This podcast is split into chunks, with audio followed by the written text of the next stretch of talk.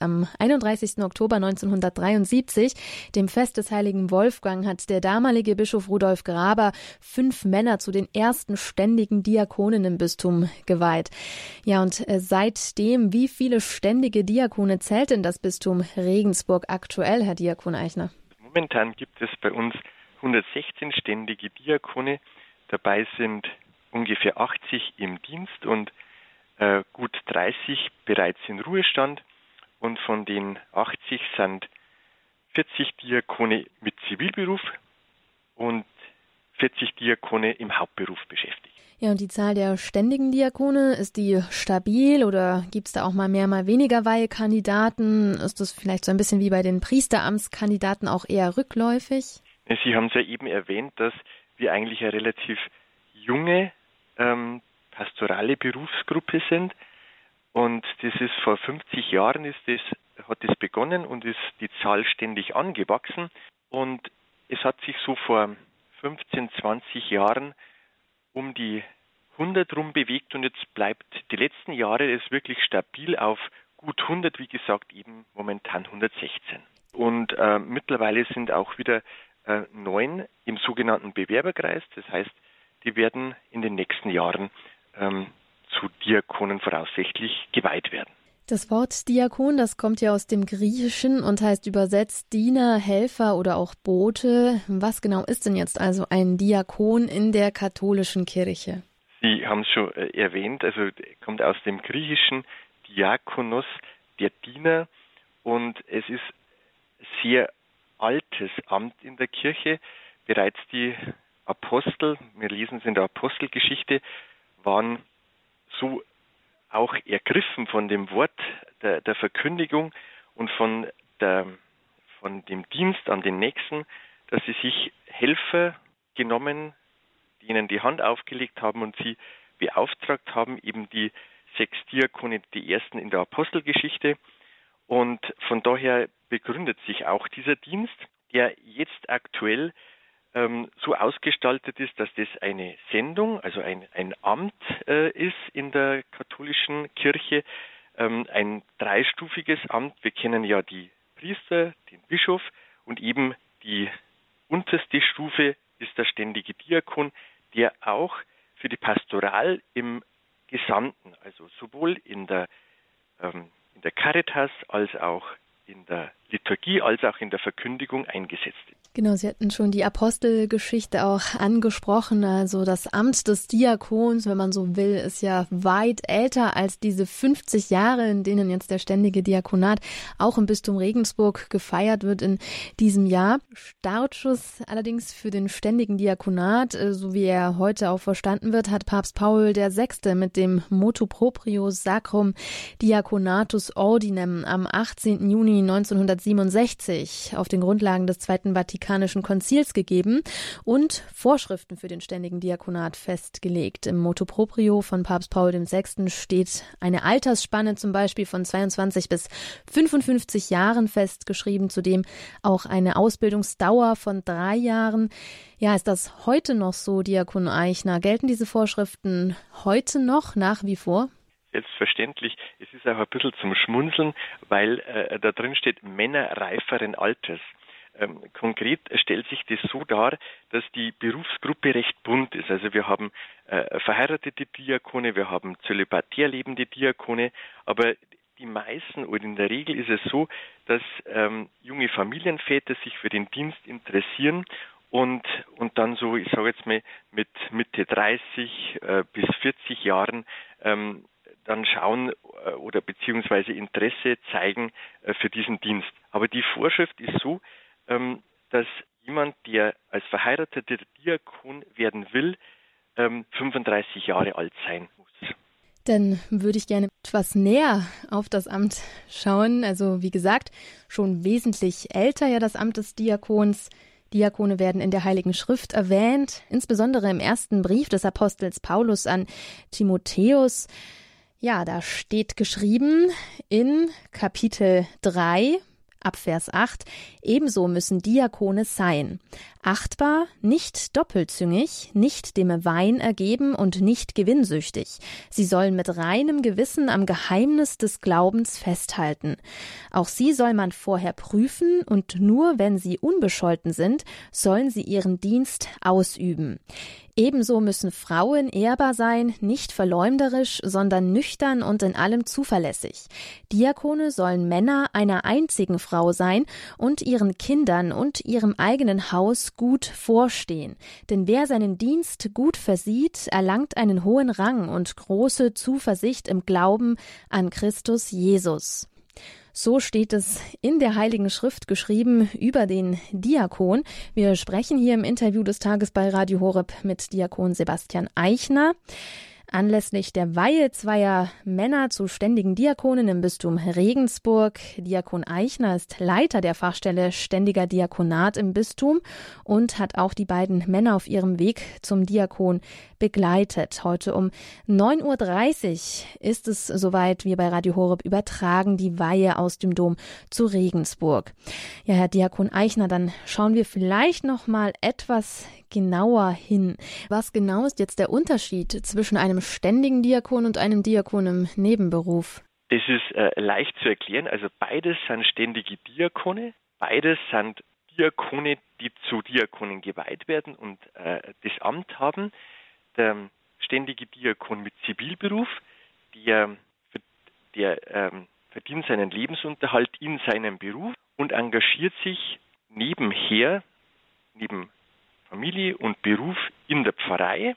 Das heißt, er ist von der, vom zeitlichen Umfang häufig auch wie ein Ehrenamtlicher tätig, nur von der Qualifikation her und vom Auftrag her mit einem natürlich deutlicheren Gewicht in der Pfarrei eingesetzt.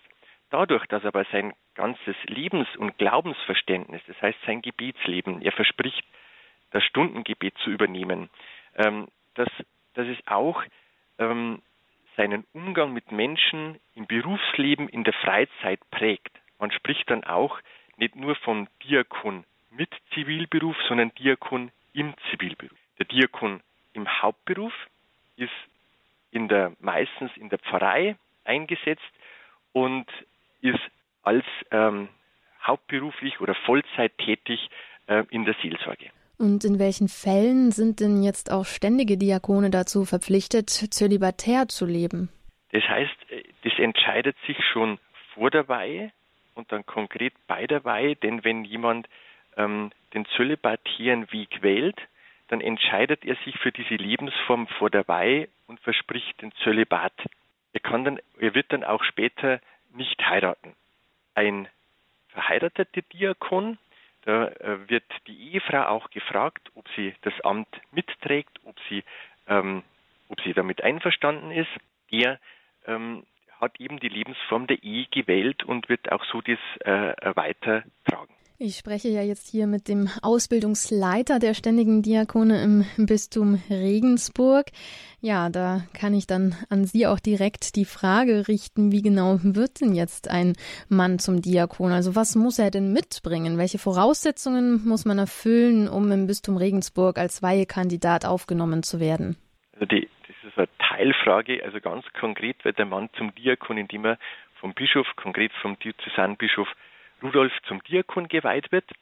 Allerdings ist der Vorlauf meistens mehrere Jahre. Die konkrete Ausbildungszeit sind vier Jahre, wobei zwei Blickpunkte oder zwei Schwerpunkte sein, sind. Das eine ist theologische Ausbildung. Er macht ähm, ein Fernstudium von Theologie im Fernkurs, das sowohl die, den Grundkurs als auch den Aufbaukurs umfasst.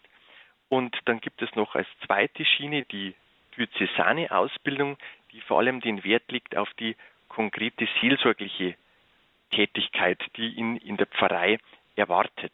Aber nochmal vorgeschaltet ist so die sogenannte Interessenten. Jetzt kommen ja das, ganz über, das ganze Jahr über immer wieder zu mir jemand, der fragt, wäre das was für mich? Ich würde mich interessieren. Ich habe deinen Diakon kennengelernt. Ähm, ich bin, kurzer Werbeblock, ähm, unter der Nummer, unter der Regensburger Nummer 597 1033 erreichbar und einfach Ansprechpartner für ganz niederschwellige Informationen zum ständigen Diakonat. Und das ist so ein Vorlauf, bevor jemand diese vierjährige Ausbildung beginnt. Und wenn wir jetzt nochmal auf die Ausbildung auch näher schauen, wie sieht die denn im Bistum Regensburg genau aus in diesen vier Jahren? Was gehört da alles dazu? Was umfasst diese Ausbildung zum Diakon? Wir treffen uns immer an Samstagen mit Rücksicht auf diejenigen, die berufstätig sind. Ähm, ungefähr einmal im Monat ein Samstag und sind verschiedene Themen, beispielsweise Krankenpastoral, beispielsweise die Predigtausbildung oder die eigene Spiritualität oder die verschiedenen Seelsorgebereiche, Jugendseelsorge, Ehe- und Familienseelsorge, ähm, Seniorenpastoral und so weiter. Die werden an den verschiedenen Ausbildungstagen behandelt und dazwischen sind natürlich äh, ist ganz ein großer Erfahrungsbereich, dass derjenige in seiner Heimatpfarrei zusammen mit seinem Pfarrer in den Dienst ganz organisch hineinwachsen kann.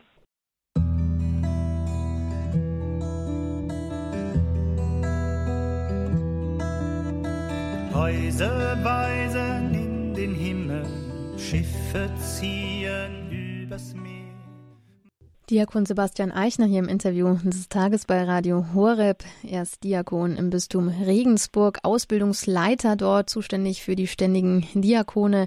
Zwei Männer werden jetzt im Regensburger Dom zu Diakonen geweiht.